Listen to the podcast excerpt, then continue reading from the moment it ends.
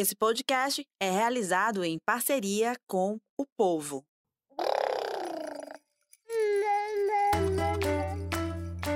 Você ouve agora o MamiCast, o seu podcast de maternidade com informação e leveza. MamiCasters! Estamos de volta ao MamiCast, o seu podcast de maternidade com informação e leveza. Eu sou Raquel Gomes, sou jornalista, mãe da Serena e da Martina. Retomo esse papo todas as quintas-feiras aqui com vocês ao vivo. Então, quem está acompanhando a gente ao vivo no YouTube, já grata pela audiência, fica com a gente nessa próxima hora e você vai ficar por dentro desse nosso tema. Lembrando que você que acompanha podcast, é fã de podcast em áudio, também pode encontrar a gente no Spotify. Todos os nossos 43 episódios estão disponíveis por lá. É claro que esse também vai estar lá, é óbvio. Você pode maratonar o MamiCast quando você estiver indo para o trabalho, na volta, indo no médico, enfim. Até na esteira, minha gente, dá para ouvir o MamiCast. E eu tenho recebido muitos feedbacks positivos de quem tem gostado muito do nosso conteúdo. Obrigada mais uma vez, porque vocês incentivam a gente a estar sempre aqui, continuando toda semana, trazendo profissionais que lidam diretamente com gestação, maternidade, infância, com educação parental. E o nosso tema de hoje é um tema que, como eu disse antes de começar aqui no ao vivo, é um tema central da maternidade, né? A gente está sempre volta e meia a gente volta para esse tema que é a educação dos nossos filhos, né? A criação, aqueles momentos mais difíceis, os mais desafiadores mesmo, é, são fases, né, que vão chegando para a gente ao decorrer é, dessa dessa maternidade e a gente vai tendo que aprender na prática, mas existem estratégias, existem estudos, existe informação que pode te ajudar a passar por esse momento, por esses momentos, né, com muito mais tranquilidade, se é que dá para a gente usar essa palavra, né, nessas fases aí desafiadoras. A gente usou um, um título bem interessante para quem está com a gente no YouTube agora e também no Facebook do, do Povo, que é falando o seguinte: eu apanhei a vida toda e sobrevivi. Quem nunca ouviu essa frase, né, gente? Olha só, muita gente acha, principalmente essa geração aí dos nossos pais, avós, que a palmada, enfim, a violência, o castigo físico era sim a melhor solução para uma criança que, enfim, é, é, mostrasse algum tipo de, de oposição, um questionamento, não obedecesse, digamos assim. Mas os, os estudos estão mostrando, gente, que é, sobreviveu, mas a que custo, né? Que custos, né? Que essa pessoa sobrevive, né? A ideia não é sobreviver, a ideia é que a gente tenha crianças, adultos saudáveis emocionalmente. E é sobre tudo isso que a gente vai falar hoje no nosso podcast. Nossa convidada é ainda mais importante do que tudo isso que eu disse. Ela é a Carol Bittar. A Carol, ela é psicóloga. Ela tem um livro que eu amei o título, vou falar aqui para vocês. O, o livro Socorro, Tenho Filhos é um livro que vai mudar seu olhar sobre infância e a forma de educar. Então, a Carol, melhor do que ninguém, vai poder explicar para a gente, né, Carol, um pouco sobre tudo isso que eu falei. Boa tarde, seja muito bem-vinda. Boa tarde, pessoal que está assistindo aqui pelo YouTube, pelo canal da MamiCast. Raquel, muito obrigada, viu, pelo convite. Eu estou muito feliz de estar aqui com vocês que estão no ao vivo assistindo e quem também estiver assistindo a gravação é, esse tema é um tema que mexe com Muito. todo mundo, né? Porque mexe a gente está falando sobre os principais desafios dos pais, que é lidar com os descontroles emocionais, com as birras, com as oposições das crianças e sem palmadas. Porque antigamente usava muito esse, essa, esse artifício, essas estratégias, né? Da palmada como uma forma de educar, de orientar as crianças, mostrar outros, é, mostrar o que é certo e o que é errado, controlar os comportamentos infantis. E hoje a ciência ela tem cada vez mais avançando é, e mostrando que é o, completamente o contrário. Mas, assim, é, Raquel, não vejo isso tão atual. Muitos teóricos, Montessori, por exemplo, né? Paulo uhum. Freire, por exemplo, também, muitos teóricos já há muitos anos já traziam também a importância de uma educação na base do diálogo, claro, estabelecendo os limites necessários, mas sem a violência. Uhum. Então, eu acho que, apesar de ser a ciência estar corroborando, contribuindo muito com artigos, com pesquisas robustas que, que, que demonstram que, de fato, as palmadas elas são muito prejudi prejudiciais né, para o desenvolvimento infantil, mas a gente já tem muitos teóricos que antigamente já falavam disso. Né? E a gente não pode negar. Mas eu sei que é muito desafiador, uhum. principalmente para quem já apanhou, né, Raquel? Assim, que pessoas que apanharam, elas normalmente reproduzem muito aqueles que elas, aquilo que elas aprenderam na em casa, em casa, né, com a, com a família como uma forma de educar. Então, é, é, difícil, é bem né? difícil. E o livro, né? Você fala Socorro, tenho filhos, você realmente tem um título para Socorro, tenho filhos, o que é que eu vou fazer, o que uhum. é que uhum. eu faço? E é proposta mesmo de ajudar os pais através de ferramentas práticas, porque o livro ele traz uma abordagem teórica, mas também ela traz estratégias práticas também para quem quer e gosta. Né? Quem, quem busca sempre está melhorando, né? Porque eu sempre Sim. digo isso aqui no MamiCast. Aqui não tem manual nem receita de bolo de maternidade perfeita, até porque não existe isso realmente. Mas a gente está sempre tentando melhorar, né? Então, é, ao assistir um episódio é, ou uma aula da Carol, que a Carol faz muito, né? Quem acompanha o Instagram dela sabe que ela tem muitos conteúdos gratuitos no próprio Instagram dela, lives, em aulas quem tá, tá ali procurando esses conteúdos está procurando melhorar, de alguma forma ser um pai melhor, uma mãe melhor.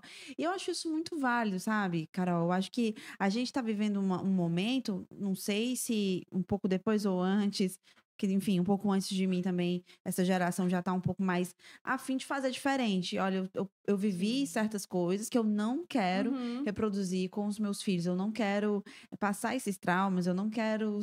E, e não precisa também, né? Ser uma mãe exatamente igual a, que, a mãe que você teve, se foi uma mãe excelente, maravilhosa, maravilhoso, mas se foi uma mãe difícil, se você teve uma convivência difícil com ela, tem muita gente aí que tá querendo fazer diferente e estudar para isso, tá buscando conteúdo, tá buscando informação. Sim. Que bom que a gente tem mais acesso, né? É, voltando agora para o nosso tema central, por que que o título do livro da Carol, ele é muito correto. Porque eu acho, Carol, que as pessoas realmente criam essa, o conceito de uma maternidade que não existe, né? Ah, você casou, então obrigatoriamente você tem que ter filhos. E é tudo bem ter filhos. É, é bonito, é lindo, maravilhoso. E não, a gente não, não consegue passar exatamente a realidade que vai acontecer ali na prática. Uhum. Um bebezinho é excelente, maravilhoso, é gostosinho, é cheiroso, mas vai chegar um momento ali que esse bebezinho, ele vai se impor, ele vai uhum. te questionar, ele vai querer um, algo diferente do que você pensou para ele. E você vai se ver ali numa situação, o que é que eu faço? Então, eu queria que você começasse falando disso, né? É, desses desafios, né? E de como a educação positiva é, e a neurociência uhum. ajudam nesse processo. É. A gente tava, começou falando um pouquinho né, sobre essa questão do, das palmadas serem recursos que ainda alguns pais utilizam, né, por conta justamente desses repertórios de aprendizagem que a gente vai trazendo da nossa bagagem de história de vida. Então, assim, primeiro ponto é a gente ter muito essa consciência de onde que a gente, de onde que a gente carrega é, esse, de onde é que a gente tem traz, traz essa crença e esse pensamento de que as palmadas e as punições são caminhos de uma forma de educar primeiro ponto, eu acho que essa consciência é muito importante, né? É, e aí, quando uma, um, ser, um serzinho vem na nossa, na nossa vida, na nossa. É, às vezes com planejamento ou não, porque nem sempre às vezes é planejado, né? Quando a criança vem. Tem muitos, inclusive, sabe, Raquel, acho que vale salientar, muita gente que me acompanha lá no perfil, que, que nem são mães e nem são pais, que também tem um público masculino, uhum. mas que uhum. têm desejo de ter filhos e já começam a se apropriar desses conteúdos. Começam a estudar, a ler os conteúdos, acompanhar o perfil, ler livros também, né? A gente vê também uma diversidade de outros perfis e outros, outros conteúdos também sendo distribuídos. Eu acho que a gente se apropriar bem dessas ferramentas vai fazer com que a gente consiga conduzir melhor. Isso não significa dizer que a nossa maternidade vai ser perfeita. Porque eu acho que tem uma idealização muito grande do, ah, vou educar de forma positiva. Ou seja, eu vou ser aquela mãe perfeita, perfeita. né? Aquela pessoa que não vai ter um momento de surtar com algum em algum momento, que nunca mais vai gritar, Uhum. Né? Ou que não vai ter um momento de que você vai se questionar: será que eu não sou, eu sou uma boa mãe? Eu também já passei por. Eu passo, né? Passei, não passo por situações de até me questionar, mesmo sendo especialista: será que eu tô sendo.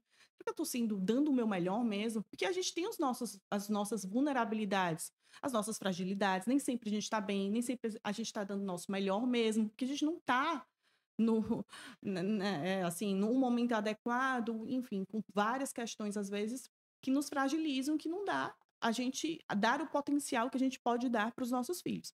Mas quando a gente tem uma consciência, educar de forma positiva é ter consciência de qual caminho que eu quero seguir. Esse é o primeiro passo, né? É, o que, que eu quero transmitir para o meu filho? O que é que eu quero dar para essa criança? O que, que eu quero desenvolver para o meu filho?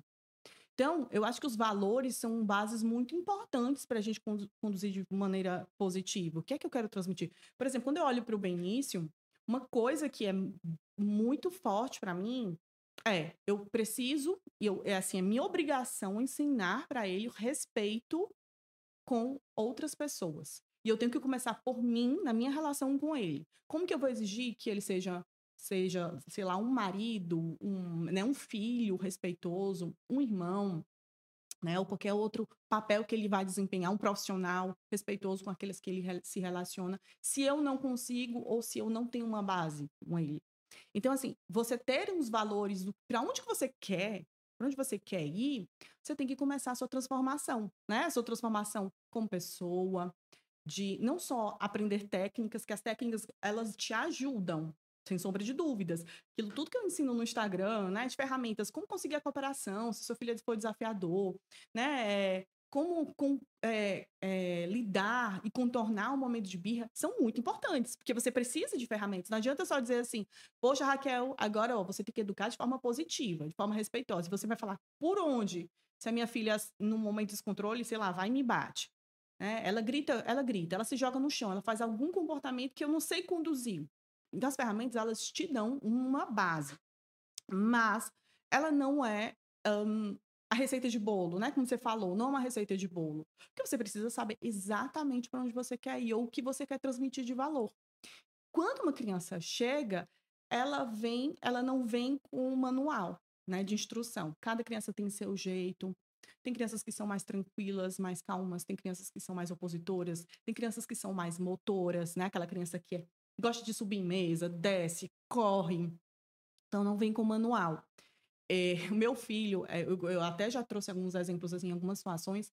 Meu filho ele veio com um perfil completamente diferente de mim como mãe. Ele é o meu oposto e diferente completamente do pai. Então ele veio assim para quebrar todas as regras, todos os paradigmas, todos os paradigmas. Né?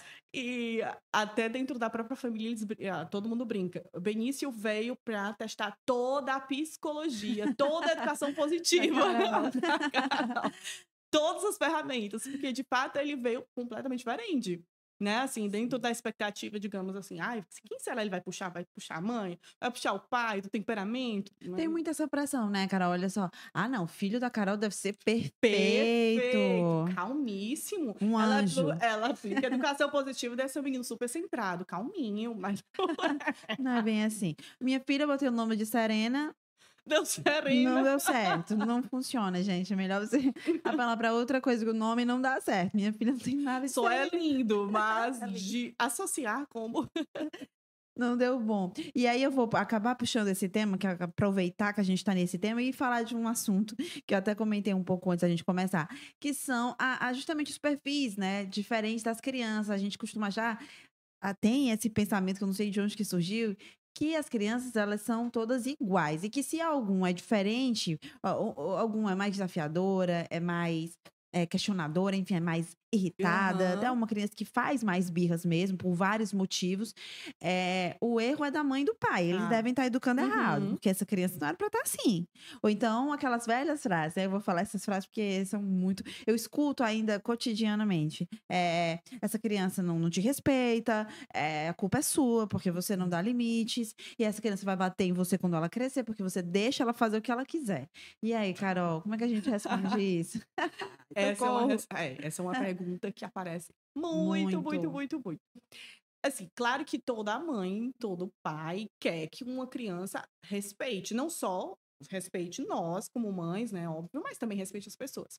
E eu sei que é um pouco desesperador a gente se deparar com crianças que são bem opositoras, né? Tem aquela criança mais disruptiva, seja, se joga no chão, né, faz birra com mais frequência. Um choro mais agudo. Um choro mais agudo. E às vezes até dura por mais tempo, tem uma permanência maior, às vezes demora meia hora, 40 minutos, até uma hora, às vezes, para essa criança se acalmar. Sei que isso às vezes é um pouco desesperador. Ainda mais que quando tem, às vezes, familiares que utilizam aquelas comparações, né? Como forma de, de ai, não, mas fulaninho não é assim, né? Ou então, mas seu primo... É, o seu o primo não é assim, deve ser algum uhum. problema com você, uhum. né? Tem alguma coisa de errado. Ou então, às vezes, entre irmãos, tem um que é mais calmo, mais tranquilo, tem um temperamento mais tranquilo, e a outra criança que é um pouco mais enérgica. Nossa, esse menino tem algum problema, alguma coisa, não é normal. Mas a gente tem que entender que existem diversidades de temperamento, de personalidade, né? De, de ser. Personalidade, claro, vai sendo é, moldada, mas a gente tem um, uma, uma influência genética de temperamento que contribui para essa formação. Então, como eu até dei o exemplo do meu filho. O meu filho, ele veio diferente do, de mim, diferente de mim, diferente do pai. Então, assim, tem, claro, contributo genético, mas não foi o que predominou no caso do meu, do pai. Puxou quem? Um tio, quem sabe? Alguém puxou. Mas, é, né, voltando à questão do, do, da criança mais enérgica, a gente lidar com crianças assim realmente exige um pouco mais. E a gente ter essa consciência que não necessariamente é culpa dos pais.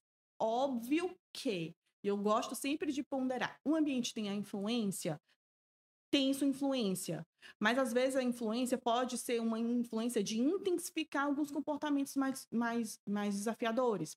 Por exemplo, o meu filho, né, que eu trago como exemplo para ficar mais claro, ele é uma criança que tem um temperamento mais opositor. Então, ele vai se, desregular mais rápido, né? É, quando ele responde, às vezes, é, a gente brinca lá em casa, eu, nossa, ele fala com firmeza, ele, ele fala assim, Mamãe, eu disse que não. E ele fala assim, pausadamente. E eu falo, filho, como é que a gente pode falar diferente? Aí ele, mamãe, eu disse que eu não quero. e aí a gente vai trabalhando repetição para essa criança como uma forma de né, ele utilizar outro tipo de comunicação.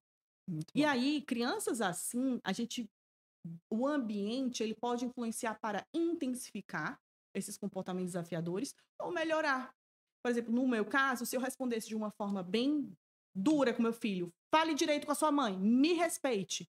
É, ou então, agora você vai ficar de castigo, você não está falando direito comigo, uhum. né? não é assim que se fala, aqui quem manda aqui uhum. sou eu, fale direito, e começa a usar um tom autoritário. O que eu não estou ensinando absolutamente nada para bem início.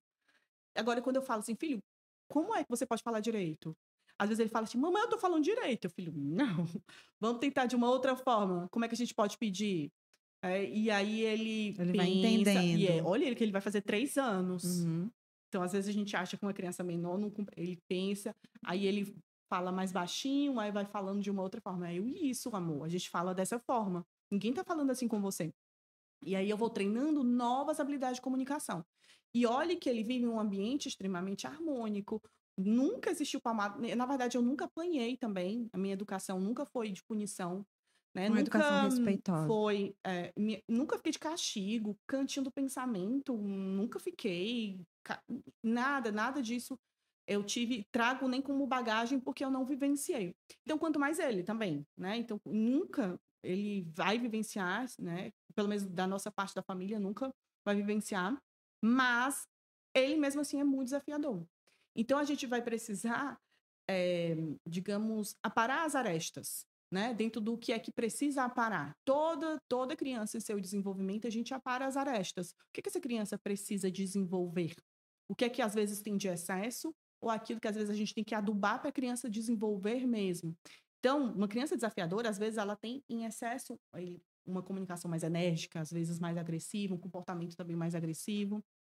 Né? E aí Isso a gente vai conduzindo ser na medida que essa criança ela precisa desenvolver novas habilidades. Às vezes uma criança até calma, que as pessoas acham, ah, eu queria tanto que meu filho fosse tranquilo. Eu recebo muita queixa dizendo, meu filho, como é que eu faço para o meu filho se defender? Como é que eu faço para o meu filho colocar limite no amiguinho que faz ele de gato sapato? Ah, tem isso também, tem, tem. esse outro, outro lado também, né? Crianças que que não são, são muito tranquilas, muito entende? E acabam também sendo prejudicadas. Sim, sim. Por isso que a gente tem que dar aquilo dentro do que a criança é, é como se fosse uma criança, uma plantinha mesmo. Ela se desenvolve e ela, a gente vai dando aquilo, os nutrientes, aquilo que ela precisa para se desenvolver. Né? É, é cortar as arestas, colocar mais adubo, colocar mais água, colocar no sol. Não, ela não precisa de sol, ela vai para mais para a sombra. Então a gente vai tentando dar para a criança e desenvolver na criança aquilo que às vezes falta nela. Todo ser humano que nasce vai faltar algo, alguma habilidade que a gente vai precisar desenvolver. Hein? Tem crianças que precisam de mais atenção do que outras, assim, que pedem mais atenção, que demandam mais dos pais uhum. mesmo. Porque eu, eu vejo que há muito essa diferença, né? Eu mesmo observo isso, a minha criança, a mais velha, ela é uma criança que, que solicita mais, ela me solicita muito. Às vezes eu fico pensando, meu Deus, por que, que ela me solicita tanto? Será que ela acha que eu tô muito ausente e ela me solicita muito por isso? Ou é porque eu sou muito presente? Enfim, a gente fica se questionando, né? Tem como a gente encontrar uma causa mesmo? Ou não? Não. É dela, né? Tem crianças que elas são mais realmente apegadas aos seus cuidadores principais. E outras crianças que elas são mais desbravadoras. Sabe aquela criança assim que todo mundo fala assim: "Ah, ela não quer colo, não quer contato, ela brinca sozinha ali, ela faz amizade ali, se desenrola, né? Não tem um perfil que é certo ou errado, é o perfil da criança. Mas às, ve às vezes, não é sempre, às vezes uma criança, ela solicita mais, às vezes, em situações ambientais. Por exemplo, uma criança que sente saudades da mãe, sente saudades do pai, e aí ela precisa dessa atenção, ela vai solicitar mais. Uma criança que às vezes passa, vamos supor, ela estude no integral, passa manhã e tarde na escola, às vezes final de semana ela precisa mais dessa atenção. É, em situações em que chega um bebezinho, então essa criança ela vai solicitar mais. Tem crianças que associam o contato, a atenção, aquela coisa de solicitar todo tempo. Mamãe, mãe, olha aqui. Mãe, vem brincar comigo. Mãe. E fica todo tempo chamando a mãe como uma, uma forma também de se sentir percebida. É uma forma como ela se sente acalentada, cuidada. Então, às vezes, é uma percepção dela. Uhum. Mas, de fato, crianças que demandam mais, solicitam mais, é muito mais cansativo. Sim. Então, você vai ter que realmente ter, né, assim, paciência, é, alguns recursos de administrar, às vezes inserir essa criança dentro do dia a dia, da participação, na medida do possível que essa criança puder, para que a gente tente diminuir. É por isso que às vezes eu, eu chego, é, algumas queixas assim, falando, Carol, é, que tem, a gente escuta, né, por aí, é, criança que é, demanda atenção, que solicita demais, é porque essa mãe não está dando conexão ou não está tendo conexão com essa criança. E não necessariamente. Às vezes essa mãe ela tem tempo de qualidade sim com essa criança. Ela tem uma conexão com ela, né? Tem, tem um momento de rotina com ela, com a criança. Mas da própria criança, da personalidade, ela vai demandar mesmo. E não necessariamente é uma falta de conexão. Porque isso, isso gera muita culpa, né, nas mães. Isso, isso que eu ia falar, Carol. Isso eu já já passei por essa situação. Não exatamente não foi comigo, não lembro, mas uma mãe que era presente, que era cuidadora, é. que era bem próxima, que tinha tempo de qualidade e, e ela tinha essa criança que solicitava muito ela. E aí as pessoas falavam: "Ah, mas é porque ela tá, ela tá chamando tua atenção, ela quer você perto uhum. dela", como se a mãe fosse ausente. Não, não necessariamente. Bate uma culpa horrível. Tem mães que que às, às, vezes trabalham mais em casa ou trabalham exclusivamente em casa, tem muito mais tempo, às vezes consegue até se organizar mais estar com essa criança, insere essa criança em algumas atividades até do, da própria casa, e mesmo assim a criança solicita muito, porque uhum. é da criança, dá para desse, desse perfil dessa criança, e não necessariamente a falta de conexão. Porque eu acho que a gente precisa quebrar até um pouco essa, essa, esse mito, porque gera muita culpa eu recebo mensagens do tipo, Carol, não sei mais o que fazer. Tem mães, às vezes, que deixam o trabalho, deixam algumas atividades de lado para ficar exclusivamente com a criança, para tentar nutrir ou suprir uma necessidade que não vai ser suprida, por quê? Porque é da criança, é do perfil dela. Isso. E a gente tem que escutar, né, as pessoas falando. Ah, mas é também, né? Você você dá, dá muito, muito, você, você fica grudada nessa criança. Ai, então, o é sua. Esse é o outro lado. Porque tá sempre é. errada. É. A pobre da mãe, tadinha. A mãe... Não tem um segundo Ou de porque pai. a mãe não tá dando atenção, é porque a mãe dá atenção demais. Aí tudo é tá culpa tá dela. Não tá certa, ela não tá certa no, nunca. Em nenhum momento. Então, gente, tranquilizem seus corações, tá? Carol tá É. falando aqui pra tranquilizar. Tem umas dúvidas também que vem chegando, graças a Deus ter feito esse, esse episódio justamente hoje, que é, a- a- existem, vieram, a gente teve alguns papos em grupos de mães, eu faço parte de uns grupos de mães. Uhum. É muito bom grupos de mães, gente, pelo amor de Deus. O povo pra se ajudar é mãe E desabafar. e de desabafar. Então, ai meu Deus, a gente troca muito. Então tem, eh, tem eh, eh, outra inquietação das mães, é que é as mães hoje elas trabalham muito, né? Então elas precisam deixar as- os filhos com alguém, seja com a babá, seja com uma avó, um vô, uma tia, um tio, enfim, a- na- no colégio, o dia todo integral. E aí tem as mães, Carol, muitas que se sentem mesmo culpadas e, e se sentem assim: ah, mas meu filho passa o dia todo na casa da avó, porque eu, eu eu trabalho, e aí ele tá passando o dia todo lá. Eu só fico com ele mesmo no sábado, que eu tenho tempo pra ficar com ele, papapá. É, o meu vínculo com essa criança, né? Como é que eu posso. Será que eu vou ter esse vínculo prejudicado? Será que o meu vínculo como mãe, ele vai ter algum impacto? Porque não sou eu que tô com ele ali. É, de que forma que a gente pode tranquilizar também essas É. mães? Esse pensamento vem muito de uma construção machista, né? Se você parar pra pensar. Porque ninguém fica falando assim, o pai vai trabalhar e aí, pronto, vai quebrar o vínculo da criança. Sim. Não vai ter mais a referência de pai, não vai ter vínculo. Aham. Mas quando é uma mãe que vai trabalhar, né? Que vai ganhar o seu dinheiro. Ou que vai sair, Que vai sair, vai se Aham. divertir. vai curtir. Nossa, essa mãe vai quebrar o vínculo com essa criança. Ela não vai ter mais referências de mãe, né? Então, Uhum. vem uma construção muito machista, carregada de machismo, Verdade. de uma preocupação muito intensa. Claro que eu não estou dizendo que a gente vai largar os nossos filhos, né? Não é de largar, terceirizar. Mas que a gente vai precisar, sim, em alguns momentos, desempenhar outros papéis. Porque não é só a maternidade que, que, é, que se, é, gira em torno de uma mulher, por mais que ela seja mãe. Tem o papel dela como mulher mesmo, dela com ela mesma, como profissional, como esposa, como filha, como amiga. Desempenhar outros inúmeros papéis. Então, uma criança que está aos cuidados de outras pessoas, ou de instituição, como por exemplo na escola, né, um integral, é, não é isso que vai determinar que uma criança vai ter vínculo ou não com a mãe. Tudo é uma qualidade de tempo, é uma qualidade de é, não só de quantidade, mas de estar com essa criança e se mostrar ali disponível com essa criança. Muitas vezes tem mães que passam o dia inteiro na criança, mas estão com o celular na mão, ou então tá fazendo mil atividades, mil... mas estão ali fisicamente com essa criança, dentro do espaço físico. Mas isso não significa que ela esteja presente na vida dessa criança. Exatamente. Um exemplo bem, bem assim, bem prático para vocês entenderem. é, tem uma moça, essa história é uma história assim pessoal. Tem uma moça que trabalha na minha casa, né? E ela, ela vai uma vez por semana, mas ela vai para fazer limpeza. E essa moça, uma moça que já faz assim parte da família, porque ela é maravilhosa, já trabalha há muitos anos. É, e, essa, e ela, é, meu filho só vê, só tem contato com ela uma vez por semana. Né? Mas ele é alucinado. Parece assim que ela passa dias com ele. Parece assim que ela. É um negócio tão absurdo que ele me larga. Ele fala: Não quero mamãe, eu vou ficar com ela. e ela, às vezes, não consegue fazer nem as atividades dela, porque ele fica todo tempo. Aí ele pega a vassoura e vai ajudar. Aí ele Uhum. pega o pai e vai ajudar. E aí ele tem a vassoura dele, que ele diz que é a vassoura azul, que ele diz que é dele. Ele se Ah. apropriou da vassoura. Aí ele vai. Vou, cadê minha vas- vassoura azul? E ele fica com a vassoura azul. E aí, pra você ver. Isso eu tô trazendo um exemplo de uma pessoa que ela não está no dia a dia com ele, que ela não fica, né? E às vezes eu chamo, eu falo, ele chama ela de Aí, ele chama ela de Aí. Eu falo, Aí, vem pra ficar com ele. Ele fica tão feliz que é só pra ficar com ele, porque Uhum, não, ela não não, tem fazer outras mais. atividades. só ficar com ele.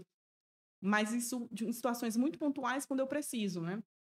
Mas ele ela vai uma vez por semana e ela passa assim um dia, ele fica nas nuvens com ela. Ou Entende? seja, uma um pessoa- vínculo foi estabelecido com a pessoa, porque eu sei porque é o jeito dela, ela conversa muito com ele, ela brinca com ele, Dá muita envolve, dá atenção. muita atenção, e ele adora. Olha, Entendeu? gente, as crianças amam quem dá atenção pra elas. Elas só, muitas vezes, só querem isso, né? Isso. E, não é quantidade, para você ver Isso, o não é exemplo. Não é, quantidade. quantidade de tempo. É qualidade. É qualidade de tempo. É, bom, e aí eu vou voltar, agora que a gente falou dessa coisa da atenção, tem uma, tem uma, tem uma questão também, né, da, das crianças que, é, ah, ela só, ele só tá querendo chamar a sua atenção, e aí chamam a birra do- da criança que tá querendo chamar a sua atenção.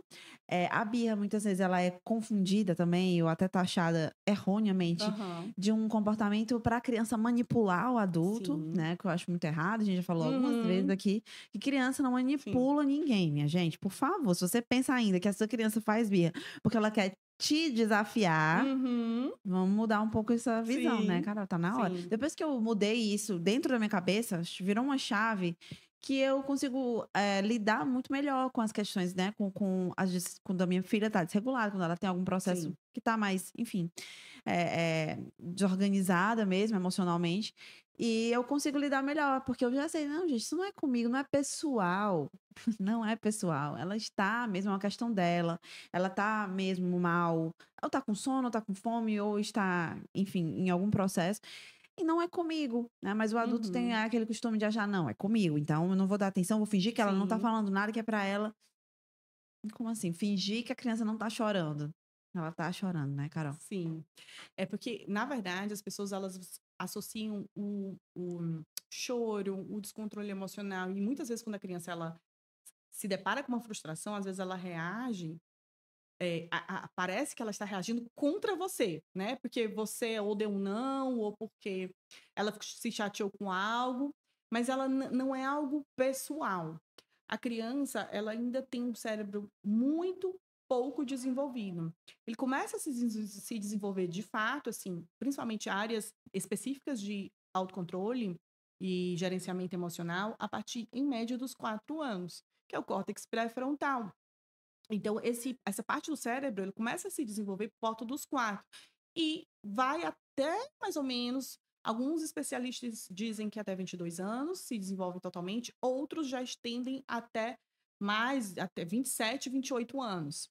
Mas a gente tem uma média de que até 20 e poucos anos, esse cérebro ainda está em desenvolvimento. Ou seja, essa criança, ela se descontrola não porque ela quer te afetar, mas é porque ela ela sente uma emoção, uma frustração, uma raiva, e ela ainda não tem como se fosse um filtro social.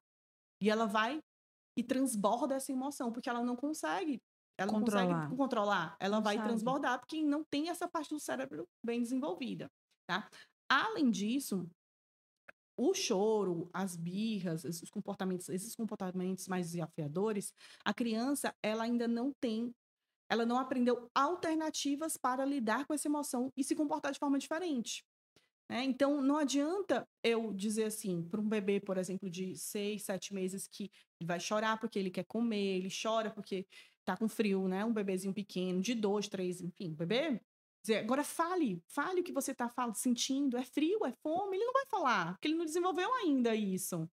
Então, a criança, da mesma forma, mesmo com a linguagem até um pouco mais desenvolvida, ela ainda não sabe até se comunicar, ela não tem vocabulário ainda para expressar e organizar as ideias dela. Dizer, poxa, mamãe, eu fiquei chateada porque eu queria mesmo era brincar, não queria tomar banho.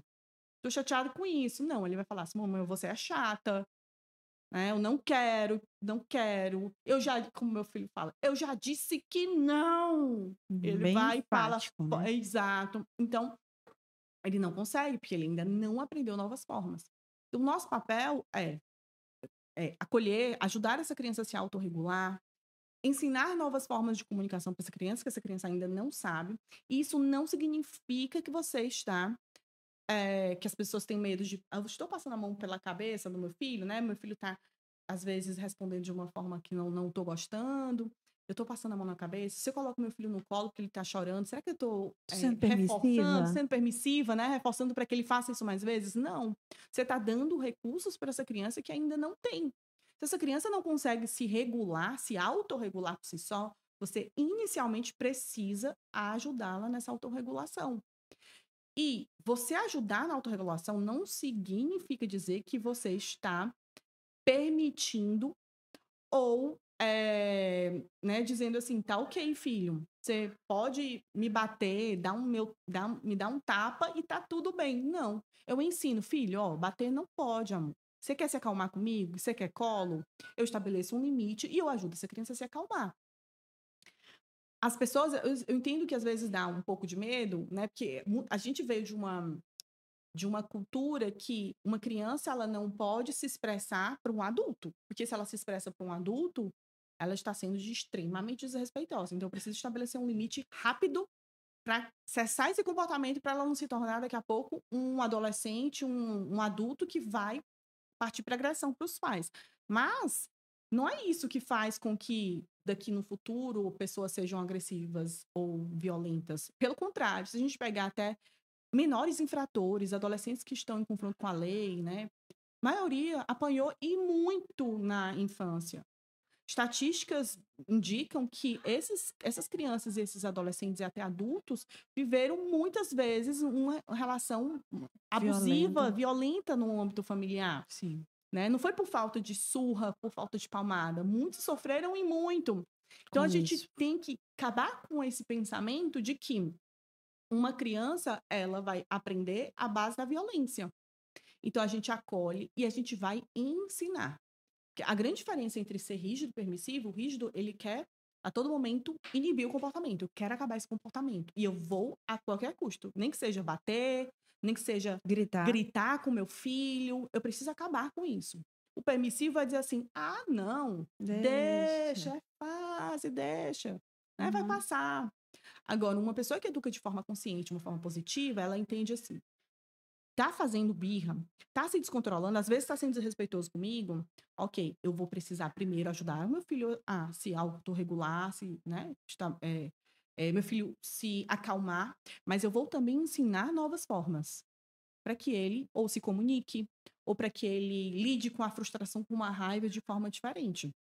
Então, meu filho, que já tem, tem um perfil mais, né, mais opositor, mais desafiador, às vezes ele bate, eu vou deixar ele me bater? De jeito nenhum. E eu falo firme, filho, ó, com a nossa regra, a gente não pode bater nas pessoas, bater machuca. Tá? Lembra que a gente não pode? Mamãe entende que você esteja com raiva. Você quer se acalmar aqui, no meu colinho? Você quer ficar comigo? E às vezes, quando ele tá com muita raiva, ele não quer. Aí ele vai, ele sai, ele não bate mais, ele sai e vai para outro canto. E aí daqui a pouco ele se levanta e vem, vem ele, mamãe, eu quero colo, quero se acalmar. Ele fala, eu quero me acalmar no seu colo. Eu, tá tudo bem, mamãe tá aqui. Mas perceba que eu dou limite, né? Eu digo, ó, oh, filho, não bater não, bater não é legal, machuca, dói. Né? Mas eu também acolho aquele sentimento da criança. É o sentimento, a emoção que ela está transbordando. Tô dizendo, pode bater, bate na mamãe, uhum. tudo bem, coloca a sua raiva para fora, vai. Não tô falando isso. É, há um medo muito grande, né, desse, dessa, desse, dessa permissividade, né? E tá todo momento ali assombrando as mães, porque elas não querem ser permissivas, mas elas também não querem ser violentas. E você não sabe qual é o limiar disso tudo, mas você acabou de explicar bem, né? É justamente esse acolhimento, é impor os limites, é dizer, olha, você fez não tá certo, tá a gente não faz assim, não é a melhor maneira da gente se comunicar, não é assim que a gente fala com a mamãe, não é assim que a gente fala com o papai, enfim, não é batendo no amiguinho. Então você vai falar, você vai explicar para né, a criança. A gente acha que a criança não vai entender de ela forma entende. nenhuma, mas ela entende. Teve um período que ele estava com bem menor, ele já estava com o hábito de morder. Eu, hum, ele não tinha ido para a escola. Eu, isso daí vai dar problema. e ele estava com o hábito de morder. E eu vou trabalhar logo isso desde agora, né? Quanto, enquanto que ele não vai para a escola. E, e aí eu comecei a trabalhar esse morder dele, que eu observava que, na verdade, o morder era em duas situações. Uma, quando ele queria se comunicar. Se alguém não estivesse dando trela para ele, principalmente a prima, que ele convive muito, é como se fosse irmã. A prima ou estava assistindo alguma coisa, ou estava brincando ali, não queria muito papo com ele, e aí ele lascava a mordida nela, com uma forma de assim, se não, é, não quer me dar atenção? Pois espera aí, então eu vou te dar uma mordida para ver se tu me dá atenção. Mesmo que não seja chorando, você vai me dar atenção ou no momento que ele estava com muita raiva e ele tentava colocar, canalizar de alguma forma através do corpo. Que crianças menores, elas canalizam as emoções muito através do corpo. Por isso que a gente vê as crianças, elas muito mais motoras. Quando elas ficam com raiva, elas batem pé, né? Elas gritam, elas movimentam mais os braços, se elas joga jogam no chão. no chão. Elas extravasam sempre nos seus membros, elas, elas canalizam as emoções no corpo. Muito, muito mais do que nós. A gente consegue às vezes, né, a gente reprime muito. Por isso que às vezes a gente fica com tensão, né? Tem gente que fica, engole muita raiva, muito estresse. E isso acaba também afetando o nosso corpo. A criança, ela se mobiliza. E às vezes a criança, ela, por entrar nesse processo automático de desregulação, no caso do meu filho, que quando ele se desorganizava, ele mordia ou com uma forma de chamar atenção, eu comecei a trabalhar prevenção de comportamento com ele. Então, todas as vezes que eu já sabia que ele já estava, pronto, esse aqui é um padrão de comportamento que é comum que ele vai morder, eu já ficava atenta. Quando ele estava prestes a, já percebia, eu falei, filho, lembra, a gente não morde, não pode morder, certo? Mamãe tá aqui, morder machuca, mamãe tá aqui, você quer ficar aqui no colinho? E aí ele, antes dele morder, eu já prevenia o comportamento. Quando acontecia com a Beatriz, eu também ficava atenta. A Beatriz, que é a minha filhada, né? A prima dele. Eu ficava atenta. Então, eu tentava sempre prevenir. Quando não dava para prevenir, porque às vezes não dá, né? Às vezes acontecia mesmo. Relembrava o combinado. Filho, olha, doeu. E aí ela, a prima chorava. E aí, ele, e aí a gente fazia né, algumas, algumas estratégias de, de ele tentar reparar aquilo. Então, pega um gelinho. Até hoje, ele, se alguém se dói um joelho, dói alguma coisa, ele fala: Mamãe, bota o gelinho. Vamos pegar o gelinho para sua prima, porque doeu sua mordida. Ele pegava o gelinho, colocava em cima da mordida da, da prima. Enfim, aprendeu, não morde mais, não, não morde mais. Foi para ah. foi pra escola, graças a Deus. Não teve. Sem batizar ninguém na mordida. Ah, Ficou bom. bem. Mas isso requer paciência, né? E muita repetição, que às vezes os pais não têm paciência. Pois é, essa é a questão, né? A gente quer que a educação positiva tenha um efeito imediato, que a criança logo ela aprenda e pare de fazer aquele comportamento. Enfim, a gente não tem essa paciência, né? A repetição, a repetição. De, de, longo prazo, né? Acho que a educação positiva é muito longo prazo, né? Isso. né? Mais do que qualquer outro tipo de. É claro que é, um grito ou um, uma palmada, sei lá, vai fazer aquele, aquele comportamento interromper na hora. É, mais rápido. Mais rápido. É, aí que tá, né? O, um grito, as punições, o bater ele gera tanto medo e tanta tensão nessa criança que o comportamento, claro, vai diminuir mais rápido. É muito mais rápido. Porque a criança está com medo, tá, com medo, tá aterrorizada. Tensa, né? Todo momento. Mas tem um custo para isso. Tem um custo de uma criança que vai ficar todo o tempo acionada em estado de alerta, qualquer momento pode acontecer alguma coisa, qualquer momento eu posso apanhar. A criança ela vai começar a não ter diferenciação do que, que ela, do que que é, pode causar o, o apanhar, o que é ok. Então a criança tende a esconder, porque ela não vai conseguir discernir. Será que isso vai gerar uma palmada, ou meu, um, um grito, né? Uma, uma, uma reação mais intensa dos meus pais? Então é melhor esconder. E aí começa a gerar mentira. A criança, ela também pode chegar, chegar a um mecanismo dela não conseguir diferenciar o que é que realmente precisa estar em estado de alerta. Porque o nosso estado de alerta, ele, ele é importante gente precisa, por exemplo, se a gente passar por uma rua escura, claro que a gente vai acionar o nosso estado de alerta. Peraí, será que aqui tá perigoso? Tá um pouco estranho. Tá escuro, né? Pode ser acontecer um assalto, alguma coisa, tá estranho. Então, o nosso cérebro, ele vai dando sinais que tem algo estranho, que pode colocar em risco a nossa vida, a nossa integridade. Se a criança ela apanha é porque ela mordeu, porque ela bateu, porque ela desobedeceu, porque isso por aquilo, o cérebro ele vai começando a, a pensar. Estou em, estado, estou em perigo, estou em perigo. Né? Fiz alguma coisa de errado, estou em perigo. E a criança vai passar com o tempo que o cérebro, ele não, ele não é um computadorzinho assim, que ele entende exatamente isso é perigo. Não, ele vai começar a passar por outras situações e ele não vai saber diferenciar se isso daqui é perigoso ou não é. Então, eu começam a gerar uma, várias outras sensações. Por isso que tem pessoas que desenvolvem transtorno de ansiedade, né, depressão, porque vem muito associado dentro da história dessa, dessa de vida desse sujeito que foi punido, né, elevou-se o cortisol, que é o hormônio do estresse, noradrenalina, e essa, essa pessoa ficou sempre no padrão de estado de alerta, porque recebeu muito grito ou porque foi duramente punido, punição física, e ela vai começando, o cérebro vai meio que entrando no mecanismo de alerta todo o tempo. Por isso que é comum, às vezes, pessoas, é, pacientes, adultos e adolescentes, é, terem crises e, e até é, síndrome do pânico, né? O transtorno do pânico, que hoje em dia é transtorno do pânico, é, e não sabe exatamente de onde que vem essa sensação. Não tem um gatilho. Não tem um gatilho, assim, consciente. consciente. Por quê? Porque o cérebro, ele vai captando algumas situações, ele, opa, isso daqui é perigoso. Mas às vezes aquilo não faz o menor sentido de alerta. Porque a gente já veio de um padrão que a gente precisou ficar em alerta há muito tempo. E é muito importante quebrar esse padrão, né? É. Quebrar esse ciclo, né? Agora, só lembrando, não significa dizer nada na, na, na ciência, da psicologia, né, do, do pensamento, do mecanismo comportamento humano é, é assim, aconteceu isso, vai acontecer aquilo, consequência é isso e tal. Não é algo tão direto, uma equação, né? Uhum. Tem pessoas que apanharam, não tiveram absolutamente nada. Mas tem pessoas, muitas pessoas que apanharam, estatisticamente, é bem maior a probabilidade de desenvolver transtornos Sim. muito maior. Existem vários estudos muito robustos que trazem longitudinais, ou seja, aqueles, aqueles estudos que acompanham o desenvolvimento né, de criança até adolescência, adulta, que, que comprovam que pessoas elas ficam mais suscetíveis ao adoecimento, tá? Mas, como eu falei, por isso que tem gente que fala assim, ah, eu não tenho, não tenho depressão, não tenho, não tenho, Não tenho ansiedade, ansiedade. né? Mas lembrando que também, às vezes, pode desenvolver outros problemas, insegurança, né? Uma Baixa pessoa, autoestima. baixa autoestima, uma pessoa que, às vezes, ela tem medo de se expor, porque ela tem medo de errar, medo de, de ser duramente criticada. É, é dificuldade, às vezes, de se comunicar, uma comunicação muito agressiva, muito violenta de- dentro das suas relações, né? Ao invés de usar uma comunicação mais assertiva. Então, às vezes, a pessoa não desenvolveu o transtorno, mas ela tem outras disfuncionalidades comportamentais que ela nem percebe que tem.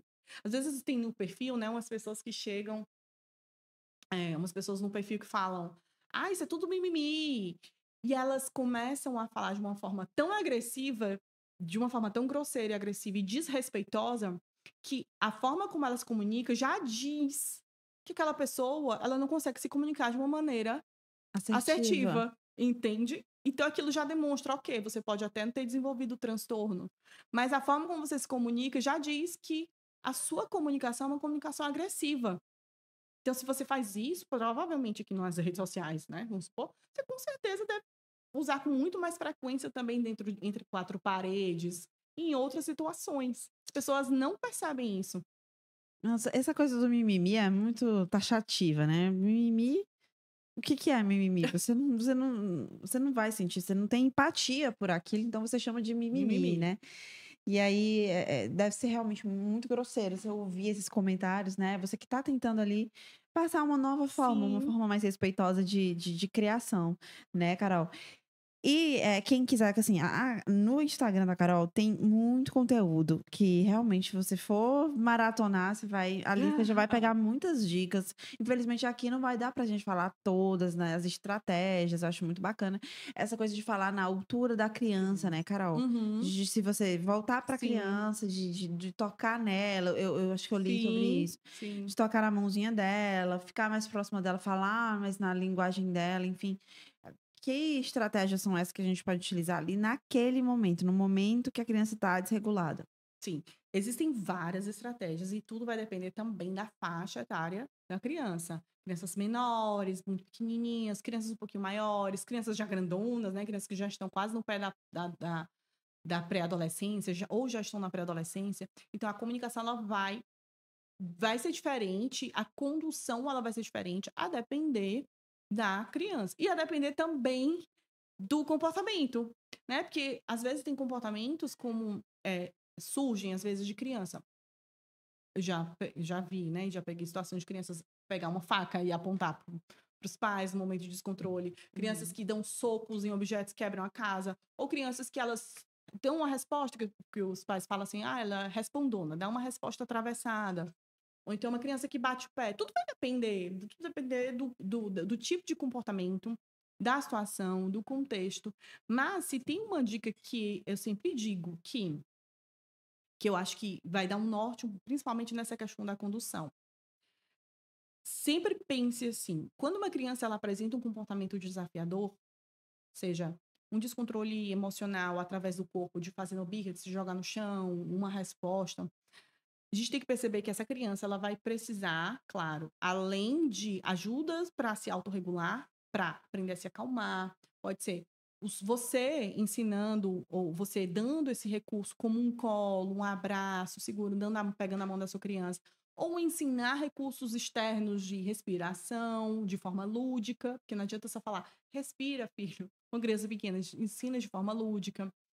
É, ajuda essa criança a encontrar outras formas também para essa criança se regular. Claro, a gente ensina, mas a gente sempre tem que pensar o que é que eu preciso ensinar para o meu filho nesse momento.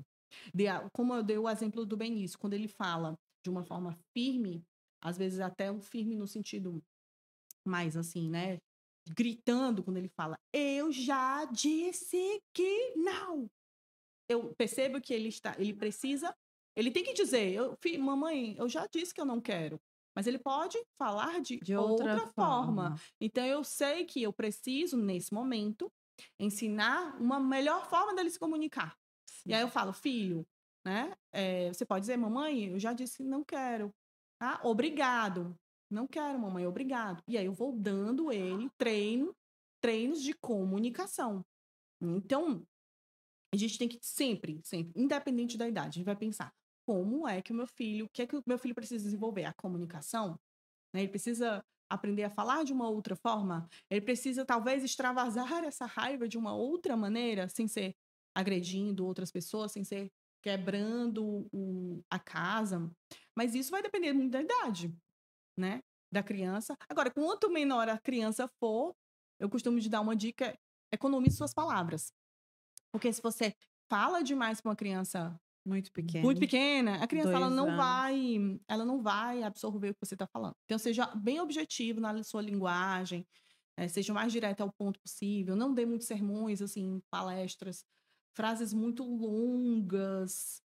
Tá A gente ser sempre economizando palavras, sendo mais objetivo no que que eu quero ensinar. Claro que com crianças maiores a gente já con- consegue dialogar mais, né? A criança ela já consegue ter um pensamento crítico e construir narrativas diferentes. Mas eh, a condução sempre é essa. O que, que eu preciso ensinar? E a partir daí você vai trabalhar uma repetição com essa criança. Muito legal.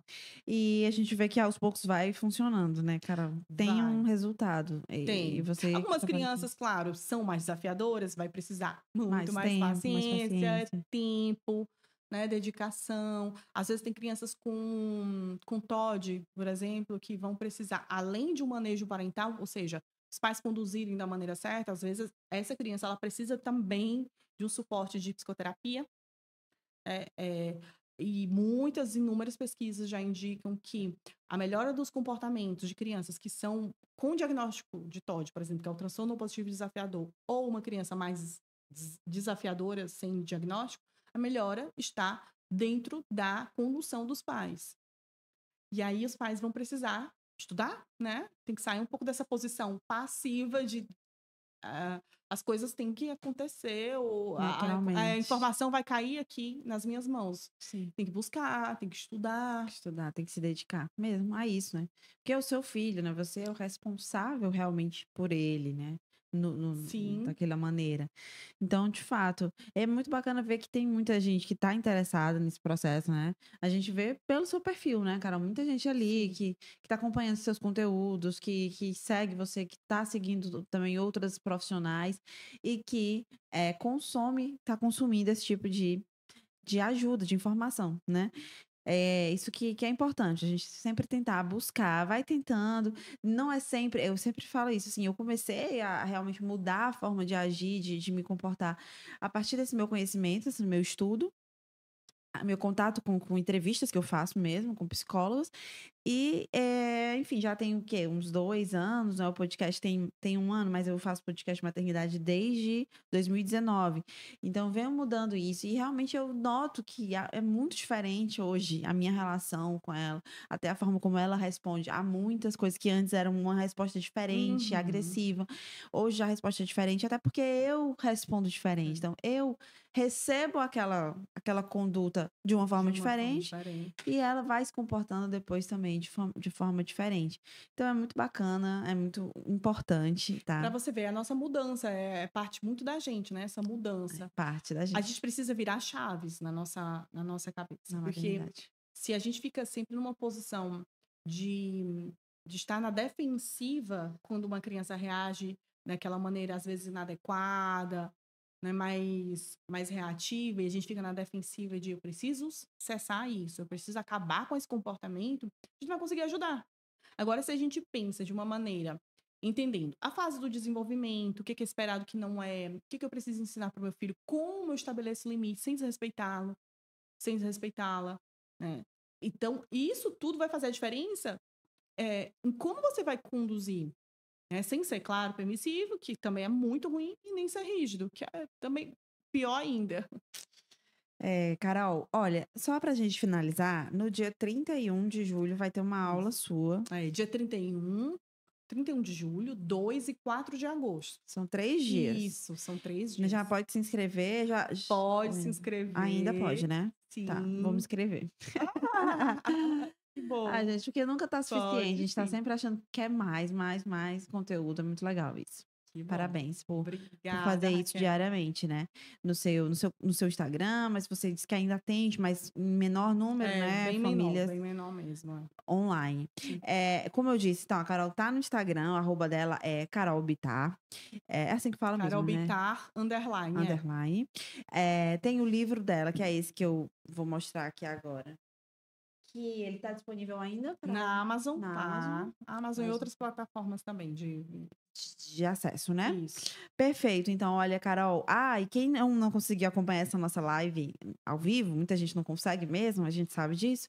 Tudo bem, porque esse conteúdo fica salvo na nossa página do Facebook do Povo e também no canal do Povo Online no YouTube, né? Que já conta com mais de 700 mil inscritos. Então, você vai lá, tem uma playlist também do MamiCast, acessa outros conteúdos. Os cortes dos principais momentos com a Carol vão estar disponíveis também no nosso Instagram e no Instagram da Carol, conforme a gente for soltando. E aí vocês acompanham por lá. Mas, Carol, queria agradecer muito, porque esse, né, esse, essa contribuição, né, sua, você veio para cá hoje, tá aqui com a gente no estúdio para contribuir com famílias que querem melhorar. Então, isso é muito, muito importante. Muito Raquel, obrigada. muito obrigada pelo convite. Eu fiquei muito feliz de estar aqui, conhecer, né, o estúdio, conhecer você pessoalmente. Muito bom. E espero que a gente tenha outros momentos juntos aqui, que foi uma delícia, foi muito bom. E nunca dá tempo da gente falar o que a gente quer. A gente, a gente programou um monte de coisa, não deu. Mas vai ter outras, vão ter outras oportunidades. E é isso, né? Bom, já, já agradeci a Carol, já agradeci você que ficou com a gente aqui. E quem, né, tá acompanhando o nosso conteúdo é, é, é, sem ser em tempo real, tá consumindo e tá seguindo a gente também nas redes sociais. Muito obrigada. O MamiCast toda quinta-feira tem um novo episódio. São mais de 40, como eu disse, já são 43 episódios, com muita informação de diversos, é, em diversas áreas, né, sobre a maternidade, sobre a gestação, sobre a infância. E você acompanha por lá e dá o seu feedback, diz o que, que você tá achando, dá sugestão pra gente também. Muito obrigada, a gente fica aqui, mas próxima semana tem mais MamiCast pra você. Até mais. Você ouviu o MamiCast, o seu podcast de maternidade com informação e leveza.